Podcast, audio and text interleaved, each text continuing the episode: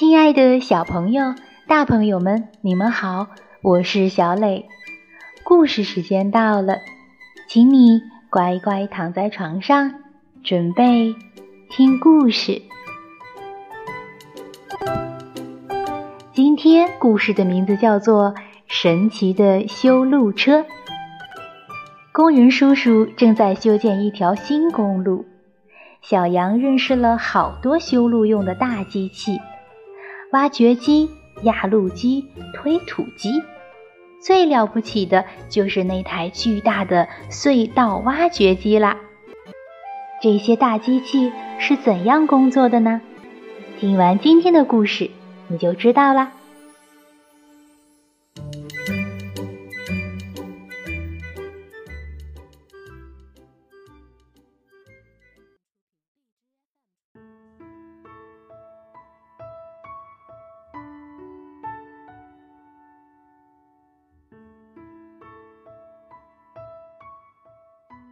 神奇的修路车，德国莫妮卡·维特曼著，德国亚历山大·史蒂芬斯迈尔绘，刘景书翻译。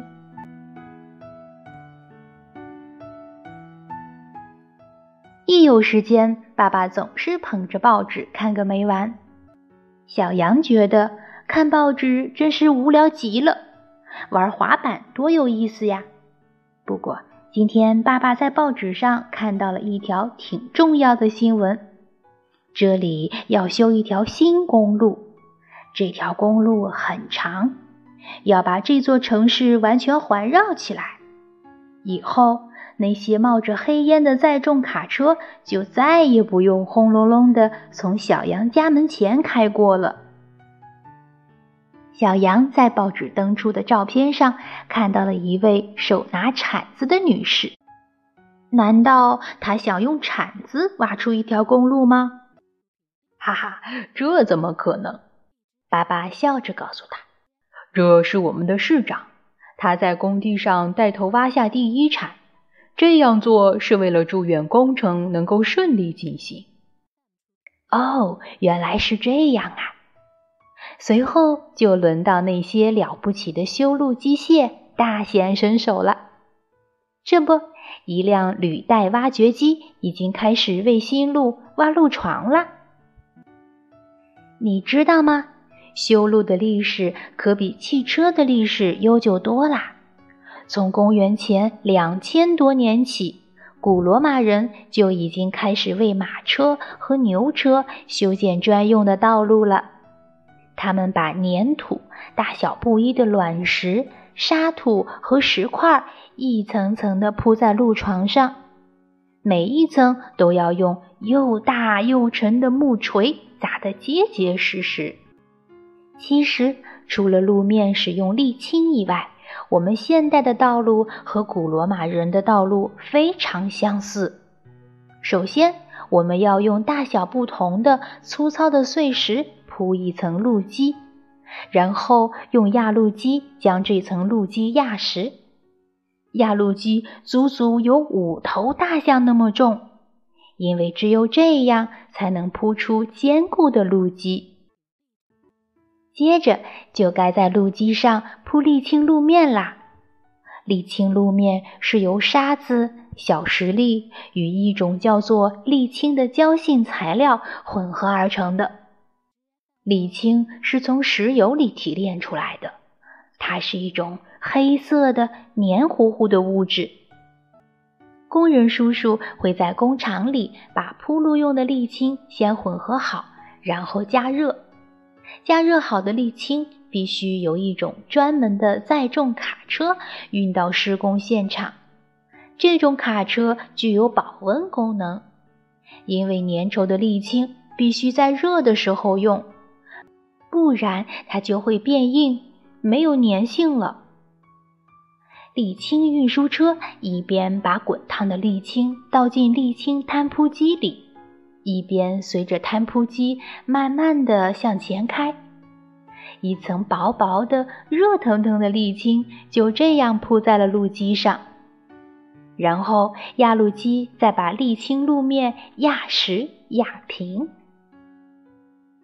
小羊最喜欢和爸爸一起骑车到工地去参观啦。今天他看见工人叔叔正在砍伐一些大树。原来新公路要从这里通过。工人叔叔带小羊一起爬进了伐木机的操作室里。在这里，他亲眼看到高高的大树是怎样变成小块木材的。伐木机先把大树伐倒。再锯掉树皮，最后再把树干锯成小块的木料。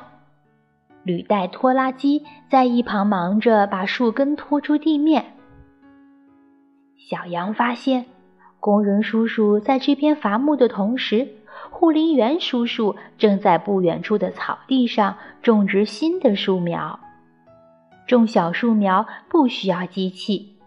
叔叔们先用锄头和铲子挖出圆坑，再把小树苗栽进去。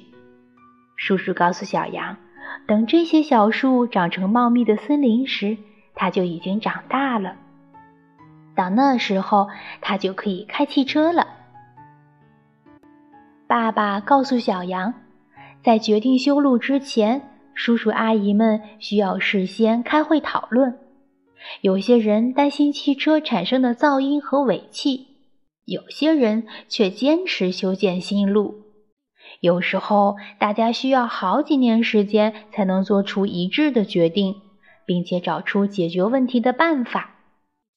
最后，他们的决定是在公路两旁装上一道噪音防护墙，这样汽车的噪音和尾气就不会打扰周围的居民了。比汽车高出很多的弧形防护墙，形状特别像贝壳，这样就能消除发动机轰轰的噪音了。你看，汽车起重机正在把一扇防护墙装到底座上，然后工人叔叔在用螺栓把防护墙连接起来。工人叔叔站在升降台上，这样就能在高处工作了。为了能让行人安全地通过马路，新公路上还要修建过街天桥。工人叔叔先要将混凝土桥墩埋到地上，他们能像锚一样把桥牢牢地固定在地面上。巨大的钻机要先在地上钻出深深的圆孔，工人叔叔要在圆孔里铺上钢筋。这时，混凝土搅拌车运来了混凝土，工人叔叔在用混凝土泵进行浇筑。这些工作都做完以后，就轮到塔式吊臂起重机上场了。工人叔叔会用它把天桥组装起来。塔吊的十字形底座上压了很多巨大的石板，这样高高的塔吊就不会倒啦。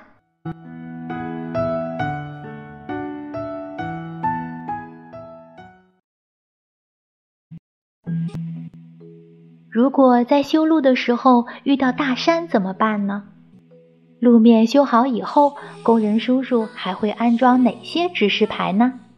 小朋友们别着急，下次故事小磊会一一告诉大家。好啦，今天的故事就到这里了，请宝贝们闭上小眼睛，做一个甜甜的美梦吧，晚安。